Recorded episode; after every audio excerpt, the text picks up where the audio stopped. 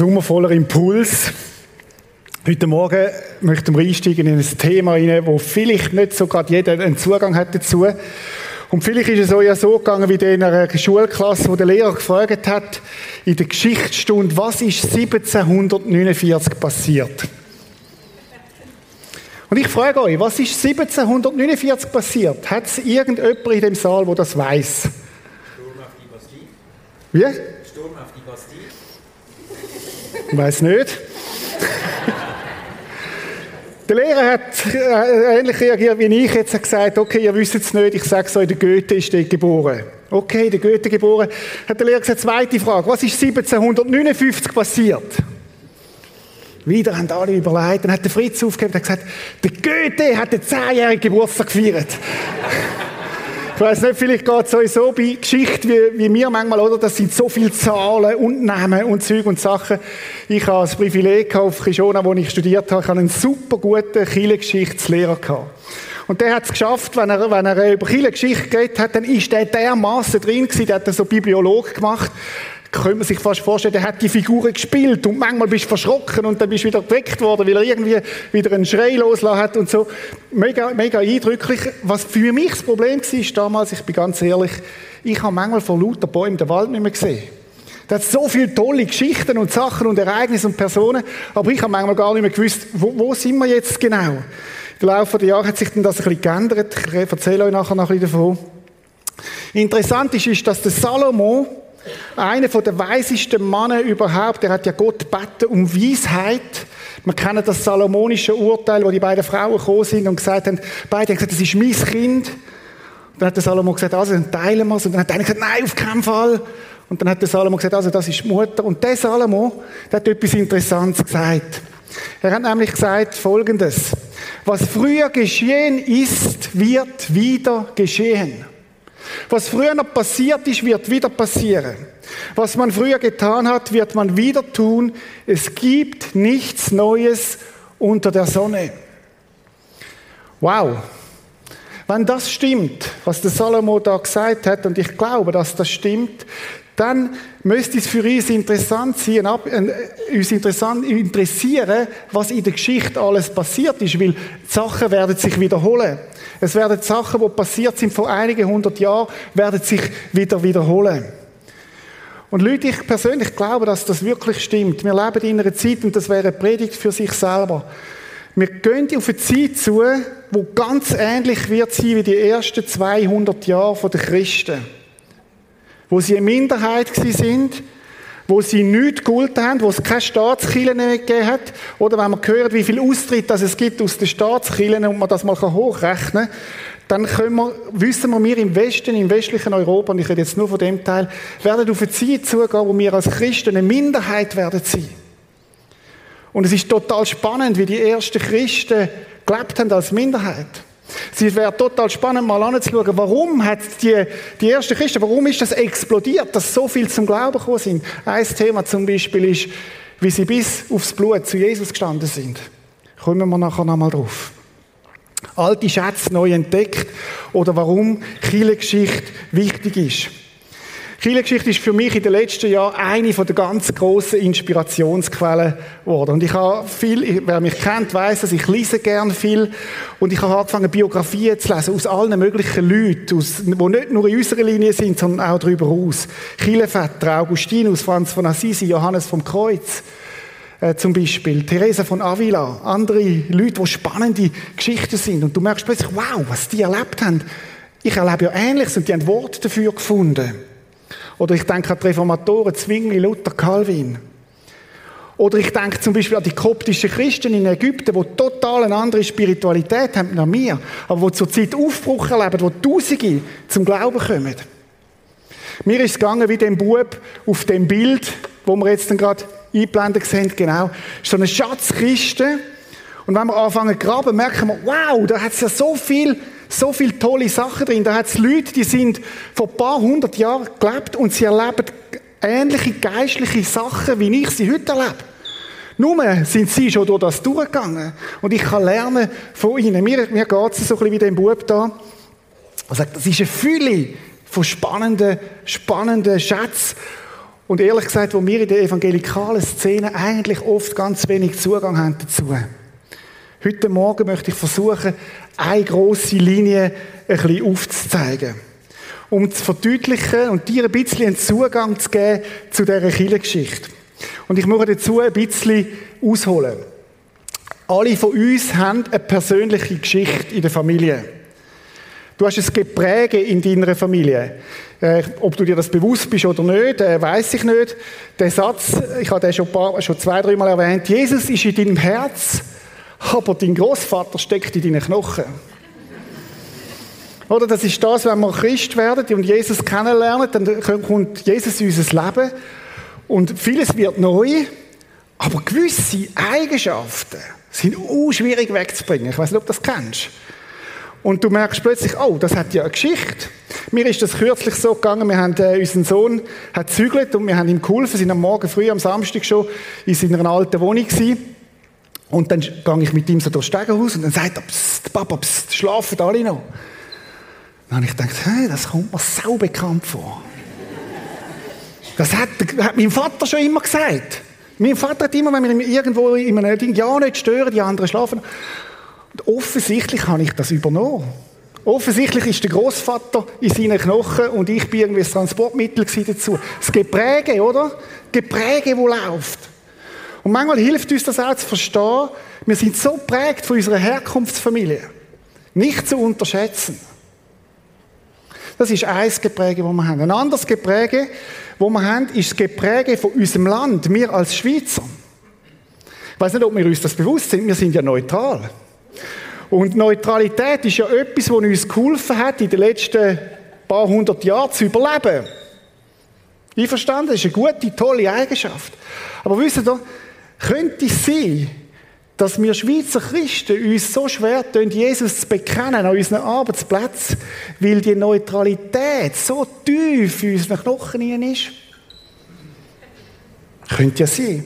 Also wir haben auch ein Gepräge als Landsleute, wo wir herkommen. Und das ist interessant, mal ein Geneogramm zu machen von der Familie, aber auch von deinem, von deinem Land, wo du herkommst. Oder wenn ich die Italiener sehe, die haben auch ein Gepräge. Könnte man jetzt darüber diskutieren, oder? Was für eins. Familie, die auch wichtig ist. Wehe, du machst etwas gegen die Familie, dann, äh, aber es sind auch schöne Sachen, dass ihr mich gut versteht. Pizza und Pasta und all das Zeug, oder?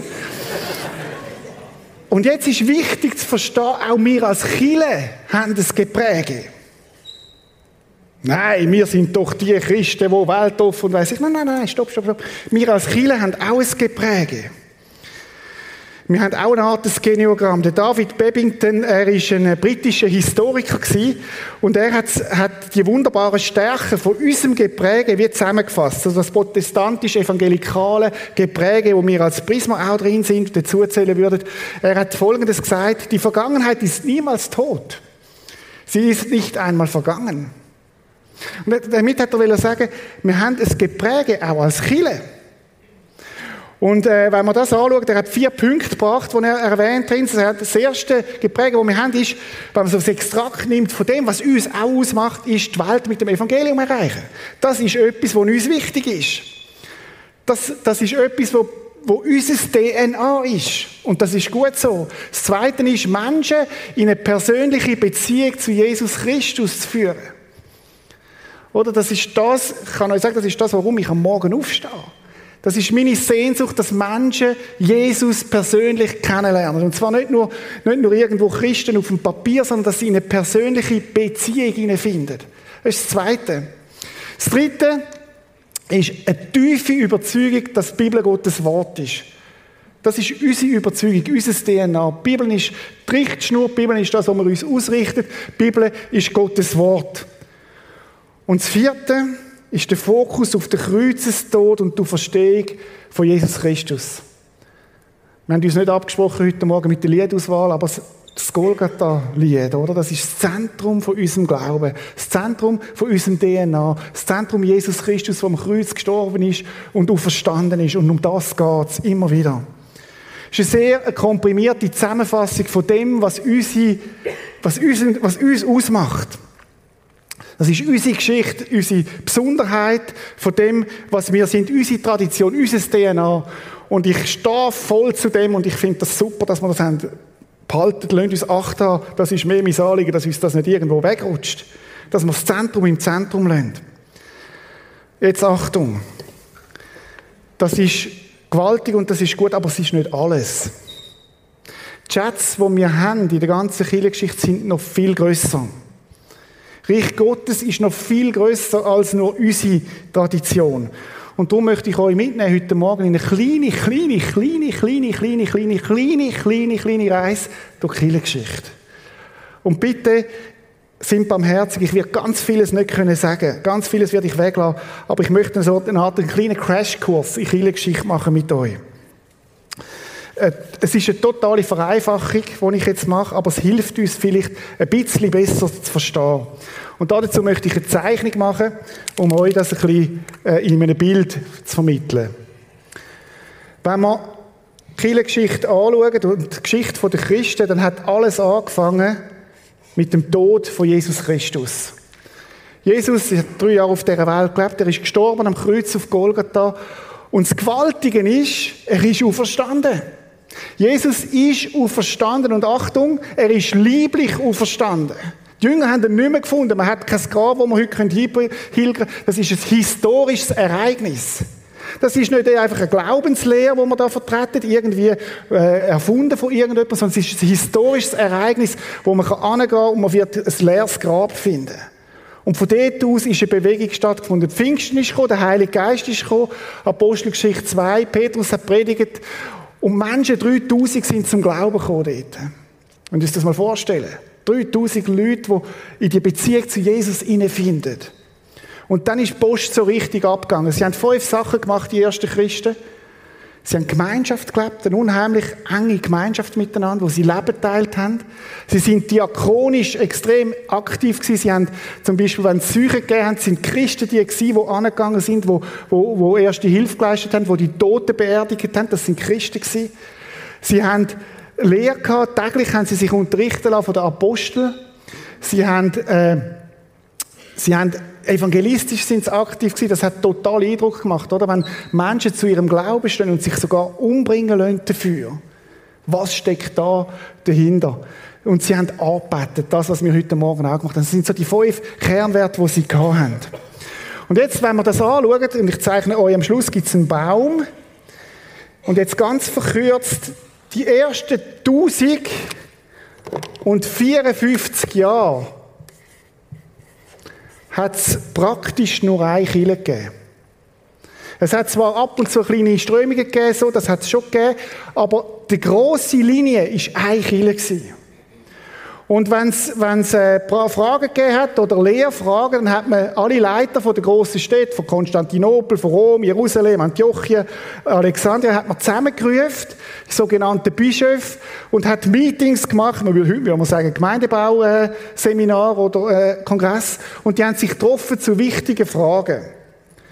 Fragen, die auftaucht sind in der Gemeinde, zum Beispiel die Frage nach, was, was macht unseren Glauben aus? Was ist das Wesentliche von unserem Glauben? Und 325 hat es so ein Konzil gegeben von Nicea, wo man miteinander beschlossen hat, was ist eigentlich die Grundlage vom christlichen Glauben. Man hat gemerkt, jetzt müssen wir das ein bisschen in etwas reingüssen und es ist das Glaubensbekenntnis von Nicea entstanden.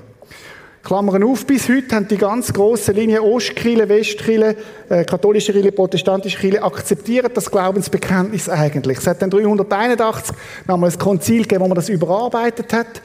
Und man hat sich getroffen. Wenn irgendwo Fragen sind zum Glauben, haben sich die Leiter getroffen und man hat darüber diskutiert. Zum Beispiel war die Frage, ist Jesus Mensch oder ist er Gott?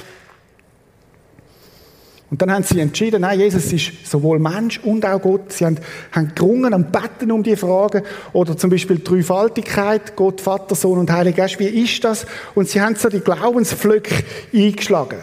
Und wie gesagt, das Bekenntnis, das nizäische Glaubensbekenntnis, das gibt es übrigens bis heute. Äh, das ist so ein großer Pflock, wo man eingeschlagen hat und wo, man gesagt hat, wenn du das glaubst, dann bist du ein Christ. Und wenn du über das ausgehst, dann bist du ein Sonderlehrer oder man hat dann auch von Sekten geredet. Und das denke mich ganz wichtig und das ist mein erstes Ding. Es hat 1054 Jahre hat es praktisch nur eine Kirche gegeben. So.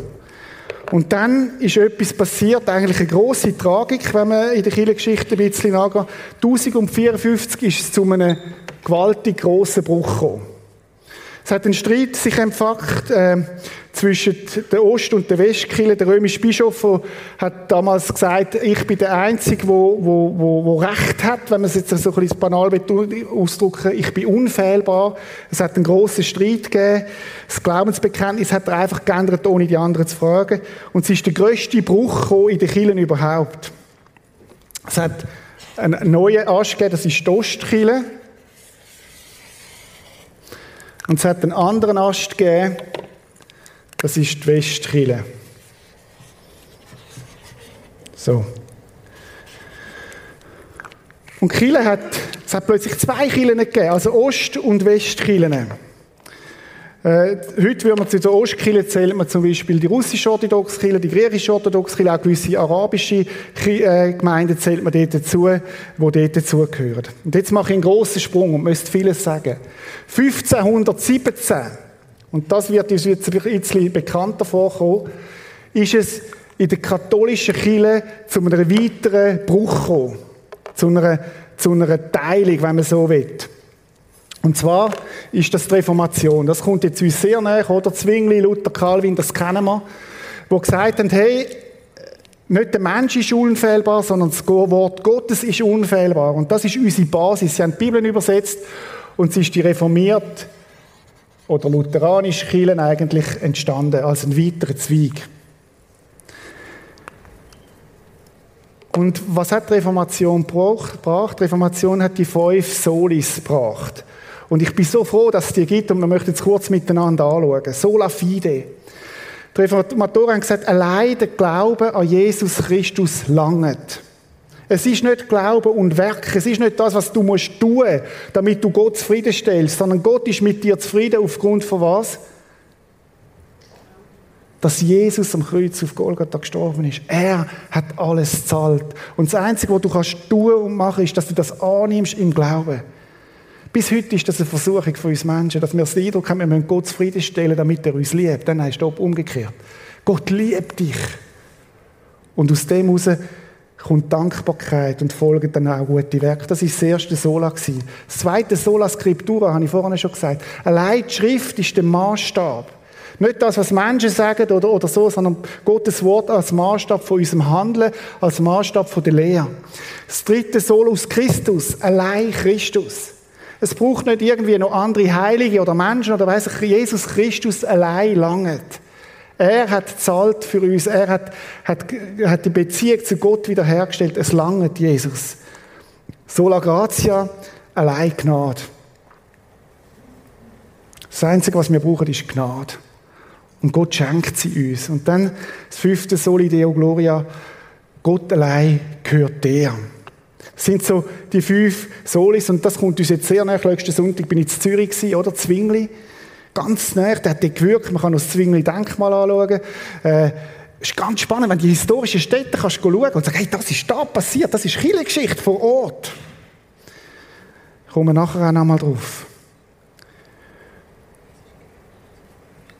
Das ist die Geschichte der ersten 1500 Jahre. Und die protestantische Kirche ist entstanden, habe ich gesagt, müsste man eigentlich vielleicht mit einer anderen Fahrt machen. Und dann hat es seit dort, und jetzt müssen wir gut hören, hat es 300'000 Spaltungen gegeben. Eine unglaubliche Zahl. 300'000 Spaltungen, die irgendwie daraus entstanden sind. Äh, man könnte das überall, überall so zeichnen äh, wo neue Äste entstanden. Mittlerweile gibt es 40.000 Denominationen weltweit. Christliche Denominationen. Spannend ist äh, die Geschichte von unserer Kirche. 1829 hat es die erste freie evangelische Kirche gegeben und zwar in Bern haben die gefunden Christen, die sich zusammengetan haben, die gesagt haben, wir möchten, äh, haben sich getroffen zu, in der Stunde, Bibel lesen, Stündler, hat man dann denen gesagt.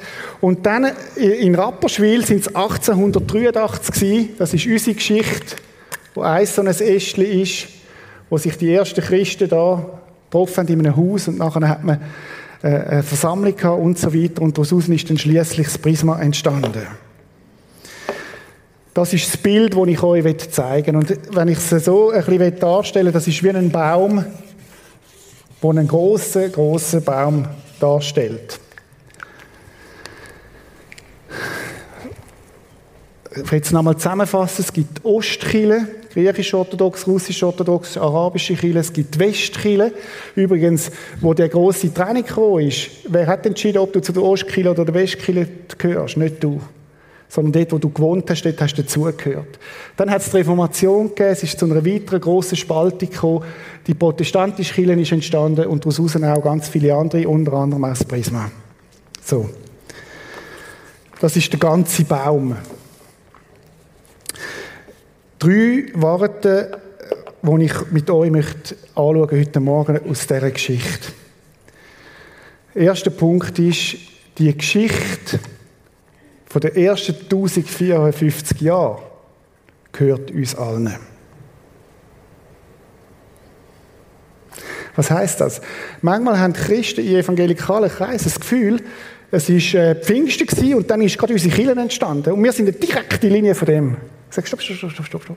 Da ist ganz viel noch vorausgegangen. Da ist ganz viel, viele Christen da, wo, wo, wo, wo, wo, wo prägt haben, wo unsere Vorfahren sind, wo wir können lernen von ihnen, wo, wo, wo zum Teil unheimlich starke Beziehung zu Jesus gelebt haben. Und übrigens, das Glaubensbekenntnis von Nicea, das ich da erwähnt habe, das ist bis heute Grundlage vom christlichen Glauben von diesen drei grossen Kirchen. Wir haben das apostolische Glaubensbekenntnis Anfangsjahr angeschaut, ist leicht anders, aber von den Inhalt her könnten wir, können wir da voll mit. Und was mir wichtig ist, ist, wir alle haben den gleichen Grundstamm. Das müssen wir uns mal, einfach mal so, so verinnerlichen. Das ist unser Grundstamm. Das Zweite, was ich möchte sagen heute Morgen ist, wir können viel von anderen Geschwistern lernen. Wir können viel von anderen Geschwistern lernen. Wir als Prisma sind nicht die ganze Kille, sondern wir sind ein Ast in dem Ganzen inne. Und wir können viel von anderen Christen lernen. Vielleicht ist die Frage, was ist denn ein wahrer Christ? Ich möchte das nochmal ganz klar sagen von meinem Verständnis. Ein wahrer Christ ist ein Mensch, der eine persönliche Beziehung mit Jesus Christus hat. Ein Mensch, der verstanden hat, dass Jesus für ihn gestorben ist wo, wo Jesus um Vergebung gebeten hat und der Heilige Geist eingeladen hat in sein Leben und wo Jesus nachfolgt. Christ bist du nicht, weil du da im Prisma im Gottesdienst sitzt. Das macht dich nicht zu einem Christ. Oder nur, und auch nicht, wenn du in dieser Kirche geboren worden bist. Der Keith Green hat mal gesagt, das Kalb, das in einer Garage geboren ist, ist noch lange kein Auto. Christ ist eine persönliche Beziehung. Und darum ist meine Frage an dich heute Morgen, bist du ein Jesus-Nachfolger? Christ bist du auch nicht auf dem Papier, weil du irgendwo, irgendwo drin geboren bist. Du kannst ja nichts dafür, wenn du katholisch geboren bist oder griechisch-orthodox oder russisch-orthodox oder protestantisch, sondern es hat zu tun mit einer persönlichen Beziehung. Wisst ihr, um Christ zu sein, muss ich nicht ins Prisma gehen. Es gibt ganz viele Christen, die auch auf dieser Welt herum sind. Das hat mich begeistert an der Prisma Plus Tour, wo wir über 30 Leiter da sind, aus zwölf verschiedenen Denominationen gewesen. Und es hat uns verbunden, dass wir Christus im Zentrum haben. Und alle haben überlegt, wie können wir, wie können wir gut Kirche bauen. Alle haben das gleiche Ziel. Und persönlich glaube ich und erlebe das auch, dass ich von anderen Christen aus anderen Denominationen ganz viel lernen kann. Wenn ich dann einen offenen Geist habe, wo, wo sagt, hey, erzähl mir mal von deiner Tradition. Wie machen dir das? Wie lebst du mit Jesus? Der Punkt ist, dass ich anfange, Fragen zu stellen. Und damit sage ich nicht, dass ich mit allem einverstanden bin. Aber wisst ihr was? Sie sind vermutlich auch nicht mit allem einverstanden, was ich vertrete. Das heißt, dass ich lerne, eine Weite überzukommen. Es ist interessant, dass der Philipperbrief, der Paulus schon über das redet. Er sagt nämlich, Rechthaberei und Überheblichkeit dürfen keinen Platz bei euch haben. Oder das gilt zuerst einmal für innerhalb von der Kille. Ich weiß genau, was richtig ist und du weißt es nicht und, und, und ich stehe über dir und es ist so ein Gefäll. Sondern Vielmehr sollt ihr demütig genug sein, von euren Geschwistern höher zu denken als von euch selbst. Wow. Wow. Weißt du, was das heißt? Ich kann von dir lernen. Erzähl mir mal aus deiner Tradition, erzähl mir mal aus deiner Spiritualität, wie du lebst. Andere Christen achten. Das ist dem Paulus wichtig und ich glaube, es ist auch Jesus wichtig Ein dritter Punkt, der mir wichtig ist, ist von diesen drei Worten, wir haben unsere eigenen blinden Flecken. Oder manchmal denken wir, ja, unsere Geschichte, die ist richtig gut. Ja, unsere Familie ist richtig gut. Und ich liebe unsere Familie, ich will das nochmal sagen. Ich liebe das Prisma, ich liebe die Art, wie wir Kinder bauen. Aber auch wir haben unsere blinden Flecken. Ich möchte mal aus unserem Balken da ein bisschen mal zwei, drei Sachen zeigen. Und zwar nicht so mit dem Finger drauf zeigen, sondern um uns die Augen zu öffnen und zu sagen, oh, stopp mal, könnte es sein, dass wir auch einen Balken haben in unserem Auge? Oder vielleicht einen Splitter, ich weiß es nicht. Martin Luther, wo wir ganz viel davon halten. Martin Luther hat eine ganz starke Abneigung gegen die Juden. Er hat sich Christustöter genannt. Der Martin Luther hat verschiedene Artikel verfasst, wo er den deutschen Adligen sie aufgerufen haben, die Bauern niederzumetzeln. Oder der Zwingli, unser Schweizer Zwingli, der in Einsiedeln äh, gelebt hat und nachher auf Zürich gekommen ist, wo, wo man Spuren schauen Und ich mache das manchmal mit Freunden, mache ich so eine Zwingli-Führung zu Zürich. Wenn du an der Limit bist zu Zürich, musst du mal auf dem linken Ufer, hat es ein Denkmal wo die Wiedertäufer ersäuft worden sind. Wiedertäufer, das wären Menschen, die zum Glauben gekommen sind und entdeckt haben, dass sie Jesus meinen und gesagt haben, ich will mich als Erwachsener taufen lassen, weil ich glaube, dass es zuerst der Glaube vorausgeht von der Taufe, als ein Bekenntnis. Und die sind Freunde vom Zwingli. Und irgendwann ist es Zwingli wie zu viel geworden, hat auch politische Gründe. Ich, ich, habe das fest studiert und er hat sie ersäufen lassen. Ist unsere Linie. Oder Jonathan Edwards oder, oder äh, Jonathan Edwards und, und, und Werner, der George Whitfield sind Sklavenhalter gewesen. Erfolgreiche, sehr vollmächtige Pastoren. Auch wir haben unsere blinden Flecken. Und nochmal, ich sage das nicht, um mit dem Finger drauf zu zeigen, sondern ich will zeigen, auch unsere Geschichte, auch unsere Historie ist nicht einfach nur, nur eitler Sonnenschein. Ich liebe unseren Ast und ich habe eine große, große Überzeugung dafür. Und ich glaube, es gibt in dieser Kirchengeschichte ganz viel zu entdecken. Und für mich ist es eine Inspiration, diesen Männern und Frauen anzugehen und zu sagen, was haben sie mit Jesus erlebt? Wie haben sie gelebt? Die Herausforderung besteht darin, dass ich Achtung habe von dieser Geschichte und von diesen Menschen. Achtung habe von dem, was Gott baut. Im Hebräer heißt folgendes. Wir sind also von einer großen Schar von Zeugen umgeben, deren Leben uns zeigt, dass es durch den Glauben möglich ist, den uns aufgetragenen Kampf zu bestehen. Und wisst ihr, das ist das, was mich begeistert. Ich kann zurückgehen in die Geschichte und ich finde Männer und Frauen, die mit Jesus unterwegs sind und ich kann lernen von denen, wie, wie haben sie das gemacht? Das sind nicht nur die Züge gemeint in der Bibel, wie der Noah und andere, sondern das sind Züge, die gelebt haben, die uns vorausgegangen sind, wo wir Inspiration holen können. Ich möchte euch ein kleines Beispiel zeigen, um, um euch ein bisschen darauf aufzulupfen oder ein bisschen lustig machen. Wir sind in Kreta in der Ferien gewesen. Und in Kreta gibt es eine Stadt, die heißt Retimno. Und im Retimno, das ist so eine schöne Altstadt, kann man lädeln. Und was mich interessiert hat, ist, dass es dort eine Kirche gibt von den vier Märtyrern. Und ich habe mich schlau gemacht, äh, was hat das auf sich? Und jetzt, das ist griechisch-orthodox, das ist für uns Evangelikale ein bisschen, ein bisschen fremd, alles Gold und so. Und du denkst, hä, und die Ikonen, was soll das? Und ich komme nicht ganz draus und so weiter.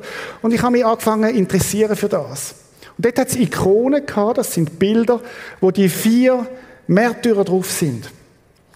Und ich habe dann angefangen mit, zu recherchieren und auch mit Leuten reden. Ich kenne einen griechisch-orthodoxen Erzbischof, der mich auseinandergesetzt hat. Und ich habe ihn gefragt, du, was ist das mit diesen Ikonen? Er hat gesagt, das Ikonen, das musst du dir so vorstellen, das sind wie Bilder, die uns daran erinnern, du bist nicht allein. Und zwar nicht jetzt im geistlichen Sinn verstanden, dass jetzt die irgendwo da rumschweben, sondern im Sinn, das sind wie, wie Leute, Vorbilder, die uns vorausgegangen sind im Glauben. Wow. Also bin ich dort im Retimo das anschauen und sehe die vier, die vier dort drauf und dann habe ich mir etwas Folgendes überlegt. Die vier haben gegen die Türken bis auf ihren Tod widerstanden und haben Jesus nicht verleugnet. Die haben mit dem Leben gezahlt, dass Jesus, dass sie zu Jesus gehören. Und ich habe mich gefragt, wer bin ich, um mir ein Urteil zu erlauben gegen die? Wisst ihr, das ist bis heute das, was mich beeindruckt. An vielen Christen, zum Beispiel auch an den koptischen Christen, die seit Ehe verfolgte Chile sind in Ägypten, die haben äußere Sachen, die ich nicht so mit kann, die nicht meins sind. Aber wisst ihr was? Die machen sich alle ein Kreuz auf ihr Handgelenk im Wissen, tätowieren es da drin, im Wissen, dass das ihr Leben kosten könnte. Weil sie sagen, Jesus ist unser Alles. Und ich bin bereit, mein Leben zu geben, wenn es nötig ist. Das ist ihre Tradition. Seit Ehe verfolgt die Kirche, koptische Christen. Zur Zeit erleben sie Wahnsinnsaufbruch in Ägypten. Und ich, das ist das, was ich euch mitgeben möchte, dass wir lernen von anderen. Wir sind umgeben von Zeugen. Und darum zum Schluss drei Punkte, die mir wichtig sind. Bis ein demütiger Lernender. Wir haben so viel zu lernen von anderen Christen, wie sie leben. Übrigens auch nicht nur jetzt historisch verstanden, sondern auch Christen in Asien, in Amerika, in Amerika, in, in Südafrika, in Südamerika, ich will sagen, in, in Afrika und so weiter, wo wir können lernen von ihnen. Wir können Fragen stellen. Wir können uns inspirieren lassen von ihnen. Was, was können wir lernen? Wir haben vorhin gesungen, deine Liebe ist viel mehr als mein Leben. Wisst ihr, der koptische Christen, ist das eine Realität jeden Tag. Singen ist eins, aber das im Leben zu leben, ist nochmal ganz etwas anderes. Und ich bin, ich bin manchmal schon zu feig, zu Jesus zu stehen bei meinen Nachbarn.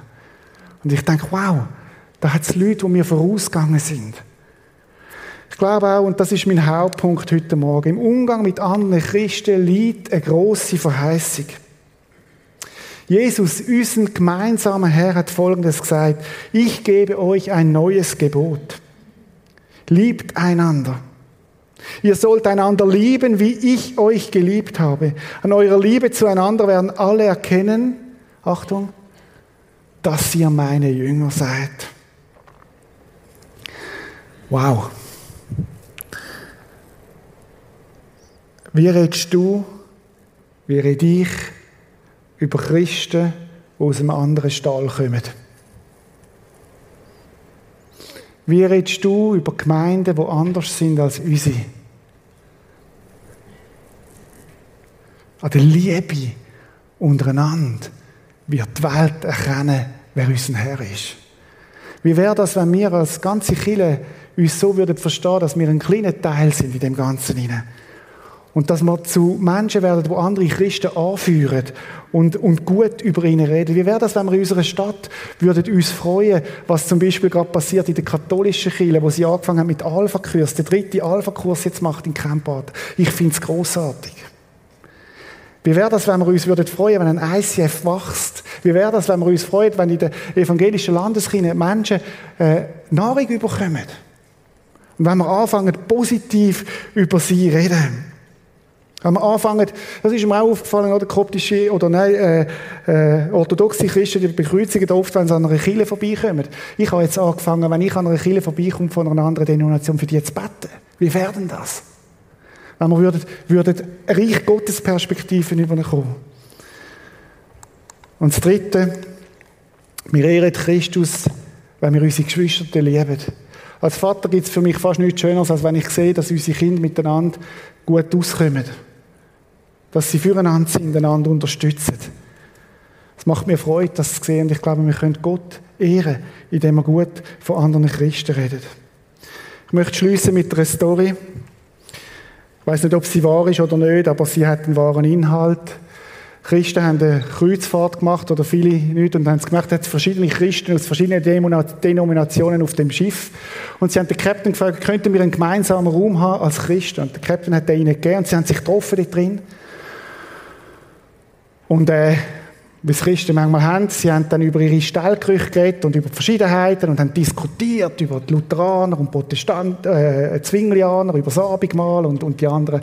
Dann hat es noch Katholiken dabei gehabt und es hat Heilsarmee-Leute gehabt alle haben diskutiert und gemacht. Und sie sind fast ein bisschen Streit gekommen über ihre Unterschiedlichkeit. Und dann ist plötzlich die Meldung gekommen, Schiff geht unter. Sie sind irgendwie auf ein, etwas draufgefahren, das Schiff geht unter. Und plötzlich hat es gekehrt. Die Christen haben angefangen zu beten. Und sie haben sich gefunden bei dem einen Gott, bei Jesus Christus. Und sie haben zusammen betet um Hilfe und um Rettung. Und wisst ihr, das ist meine Vision. Dass wir Christen wieder entdecken, um was es geht, was der Auftrag ist für uns Kinder. Unser Auftrag ist nicht, dass wir unsere Geschwister bekämpfen. Unser Auftrag ist, dass wir uns eins machen in dem Auftrag, Menschen für Jesus Christus zu gewinnen. Und dass wir dort miteinander eins werden und einander anführen und einander helfen und die Ergänzung nehmen als etwas Großartiges. Ich komme zum Schluss. Ich wünsche mir, dass wir miteinander beten jetzt. Ich möchte das Gebet miteinander beten, wo Millionen Christen heute Morgen miteinander beten. Es ist unser Vater. Und ist euch aufgefallen, dass es nicht heißt mein Vater? Es heißt unser Vater. Und ich lade dich ein, aufzustehen jetzt und dass wir miteinander, wir blenden sie das Gebet auch, dass wir das miteinander beten. In dem Wissen, dass wir ein kleiner Teil sind in dieser ganz riesen Mega-Familie, wo wir, wo wir, wo wir zusammengehören Und betet doch laut mit, einfach vor Ort. Ich habe so eingeblendet, dass wir alle die gleiche Version haben. Unser Vater im Himmel, dein Name werde geheiligt, dein Reich komme Dein Wille geschehe wie im Himmel, so auf Erden. Unser tägliches Brot gib uns heute und vergib uns unsere Schuld, wie auch wir vergeben unseren Schuldigern. Und führe uns nicht in Versuchung, sondern erlöse uns von dem Bösen. Denn dein ist das Reich und die Kraft und die Herrlichkeit in Ewigkeit. Amen.